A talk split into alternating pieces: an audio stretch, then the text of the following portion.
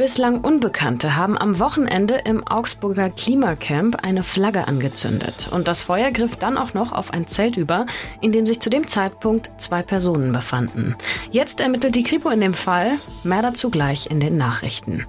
Und für alle Wanderlustigen unter euch habe ich zu Beginn der Wandersaison ein paar Tipps von einem Allgäuer Bergführer mit dabei. Ich bin Lisa Pausch. Hallihallo und guten Morgen. Nachrichtenwecker, der News-Podcast der Augsburger Allgemeinen. Am frühen Samstagmorgen hat es auf dem Klimacamp gebrannt. Am Dienstag teilte die Polizei mit, dass Unbekannte auf dem Klimacamp am Moritzplatz eine Regenbogenflagge angezündet hatten. Die sogenannte Pride-Flagge ist ein Zeichen der Verbundenheit mit der LGBTIQ-Plus-Community und steht für Toleranz, Offenheit und Stolz von verschiedenen Identitäten und sexuellen Orientierungen.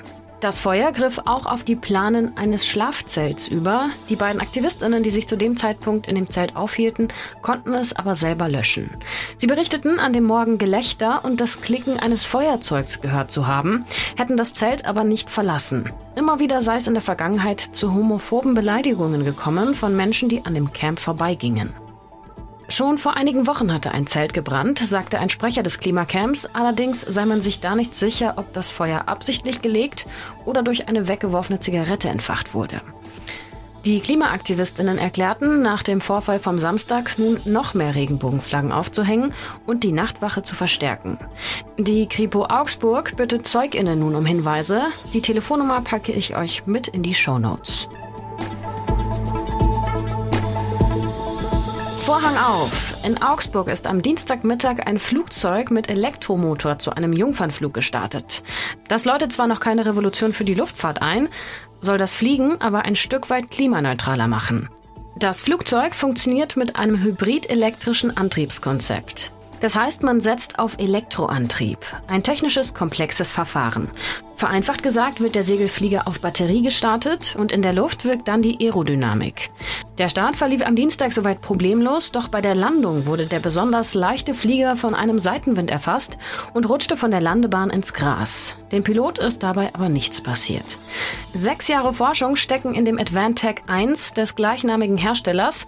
Der will das Konzept im Augsburger Innovationspark nun für Rettungsflieger, Lufttaxis und Lieferdrohnen weiterentwickeln und erhält dafür auch staatliche Fördergelder.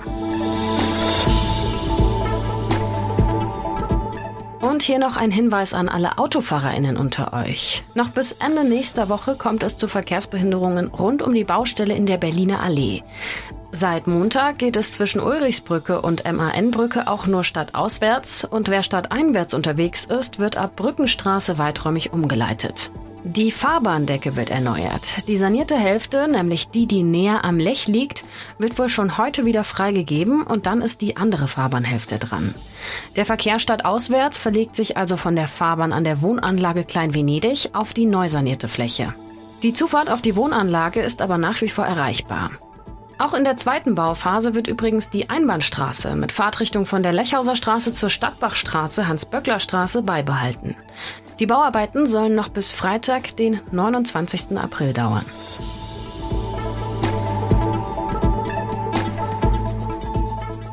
Das Wetter war auch schon einmal schlechter. Es ist, wie schon gestern angekündigt, sonnig heute und das morgens, mittags und abends. Es weht am Nachmittag ein frischer Westwind, der vertreibt aber vielleicht auch gleich noch die Wolken, die sich dann doch noch auf die Himmelspiste trauen. Das Ganze bei 13 Grad und, ich will hier nicht so viel spoilern, aber der Freitag wird mit 18 Grad und Sonnenschein nochmal ein bisschen frühlingshafter.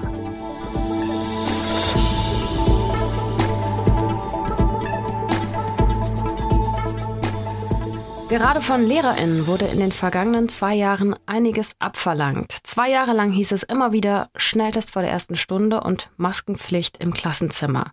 Wenn der Unterricht denn überhaupt in Präsenz stattfand. Jetzt ändert sich alles. Die Corona-Regeln werden an den Schulen gelockert. Und mein Kollege Jonathan Lindenmeier hat dazu mit fünf Lehrkräften aus der Region gesprochen. Und mit ihm spreche ich jetzt. Hallo Jonathan. Hallo Lisa.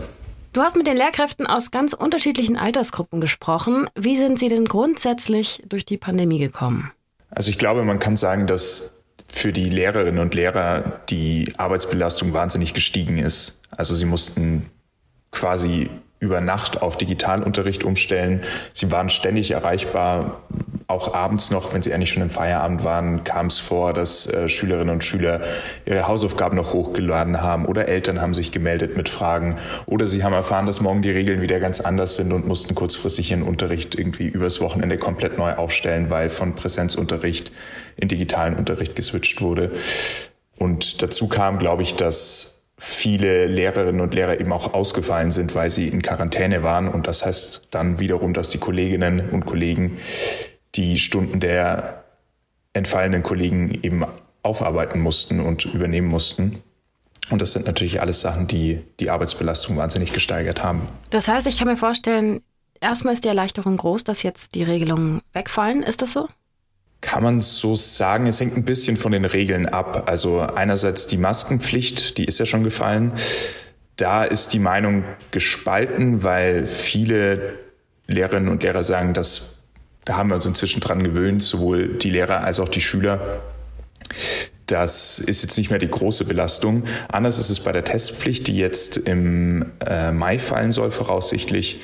Da sagen die meisten, das war schon eine ziemliche Mehrarbeit, die wir da leisten mussten. Also morgens die Tests vorbereiten, auf die Ergebnisse warten, äh, mit den Schülern das auch durchgehen, gerade bei den Jüngeren. Ähm, das war, glaube ich, schon eine Belastung, wo die Lehrerinnen größtenteils wahrscheinlich froh sind, dass die jetzt wegfällt. Und haben Sie dir auch erzählt, wie gerade die jüngeren SchülerInnen zum Beispiel damit umgehen, die ja äh, total daran gewöhnt sind? Also vielleicht wollen sie die Maske auch gar nicht mehr abnehmen. Paar haben erzählt, dass es teilweise tatsächlich Schülerinnen und Schüler gibt, die die Maske sogar noch tragen. Ob das jetzt aus Überzeugung ist oder weil sie sich einfach daran gewöhnt haben und die Schule quasi ja nur mit Maske kennen, was ja bei den Erst- und Zweitklässlern der Fall wäre. Ähm, das konnten sie natürlich nicht sagen, aber es kommt vereinzelt vor, dass sie tatsächlich die Masken immer noch aufhaben. Denn gerade wenn man jetzt, das habe ich auch in einem Text gesehen, irgendwie äh, A, B, C lernt und das mit dem Mund formen muss, das Wort, war die Maske doch hinderlich, oder nicht? Genau, also es gibt einzelne Fächer, wo das tatsächlich der Fall war, eben was du jetzt ansprichst. Das war eine Lehrerin einer Förderschule, die eben auch äh, mit den Kindern Lokopädie gemacht hat, sprich ähm, Sprachbilder für die Buchstaben eben vorsagen musste. Und die Schülerinnen und Schüler lernen das halt sehr stark, wenn sie ein O sehen am Mund der Lehrerin, dann machen sie den Ton eben ebenso nach und das wird einfach schwierig, wenn die Maske auf ist. Haben die Lehrerinnen und Lehrer denn jetzt aus den zwei Jahren Pandemie auch irgendwas Positives mitgenommen? Also zum Beispiel äh, den Unterricht jetzt digitaler zu gestalten? Das auf jeden Fall. Also das haben auch einige der Lehrerinnen erzählt, mit denen ich gesprochen habe, dass jetzt eben grundsätzlich mal diese Möglichkeit besteht, äh, Unterricht auch digital zu gestalten, sei es den Schülerinnen und Schülern eben noch Hausaufgaben hochzuladen, ähm, zusätzliches Arbeitsmaterial, wenn sie Arbeitsmaterial möchten und generell schon eine gewisse Digitalisierung an den Schulen eingesetzt hat, auch was äh, die Technik angeht. Also es gibt jetzt einfach äh, Laptops und teilweise auch Tablets, äh, die den Schulen zur Verfügung gestellt wurden, was einfach vorher nicht der Fall war. Und sind Sie mit dem Schulstoff soweit äh, gut durchgekommen oder muss da jetzt noch was nachgearbeitet werden? Unterschiedlich. Manche meinten, dass sie relativ gut durchgekommen sind, andere meinten, ähm, dass sie mit dem Stoff sehr hinterherhängen, teilweise bis zu einem Jahr. Was ich noch interessant fand, äh, was eine Lehrerin erzählt hatte, dass sie auch merkt, wie das Sozialverhalten der Schülerinnen und Schüler gelitten hat. Also dass es ihnen schwerer fällt, sich gegenseitig auszuhalten, als das vor der Pandemie der Fall war, was eben Resultat daraus ist, dass sie jetzt zwei Jahre lang größtenteils zu Hause waren und ihre Mitschülerinnen und Mitschüler einfach selten gesehen haben. Krass. Okay. Und was machen die Lehrkräfte jetzt, um das wieder ein bisschen mehr in Schwung zu bringen, das Sozialleben?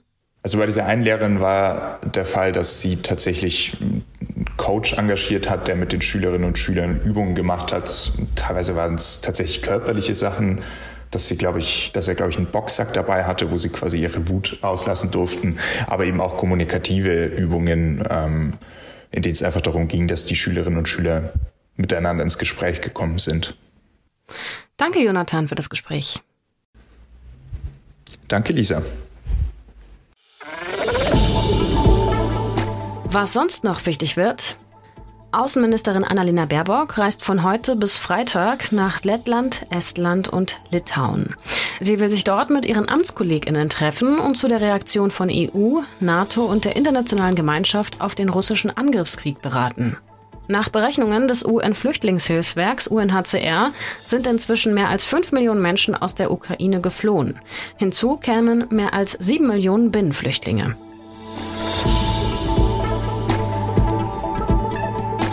Noch liegt in höheren Lagen Schnee, aber schon machen sich die ersten WandererInnen auf den Weg. Das ist nicht immer ungefährlich. Vor ein paar Tagen habe ich von einem Ehepaar gelesen, 55 und 60 Jahre waren sie alt, das Mitte April an der Zugspitze an einem komplett verschneiten Abschnitt abstürzte. Die Polizei führte das Unglück auf eine unzureichende Wanderausrüstung zurück.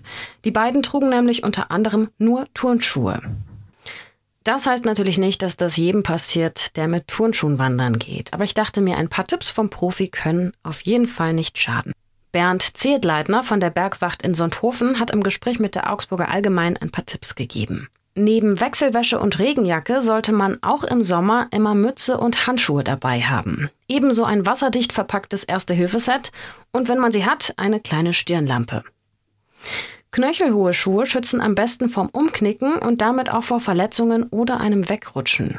Und für eine Tagestour braucht ihr nicht mehr als in einen 25-Liter-Rucksack passt. Bei den Planungen sollte man berücksichtigen, dass im Frühjahr und Frühsommer die Gewittergefahr im Laufe des Tages ansteigt. Je nach Lage und Himmelsrichtung einer Tour kann es also nordseitig zum Beispiel noch winterlich sein und an den Südhängen bis in größere Höhen schon schneefrei. Im Frühjahr gelten Schneefelder als häufigste Unfallursache. Sie sind vor allem morgens oft noch gefroren.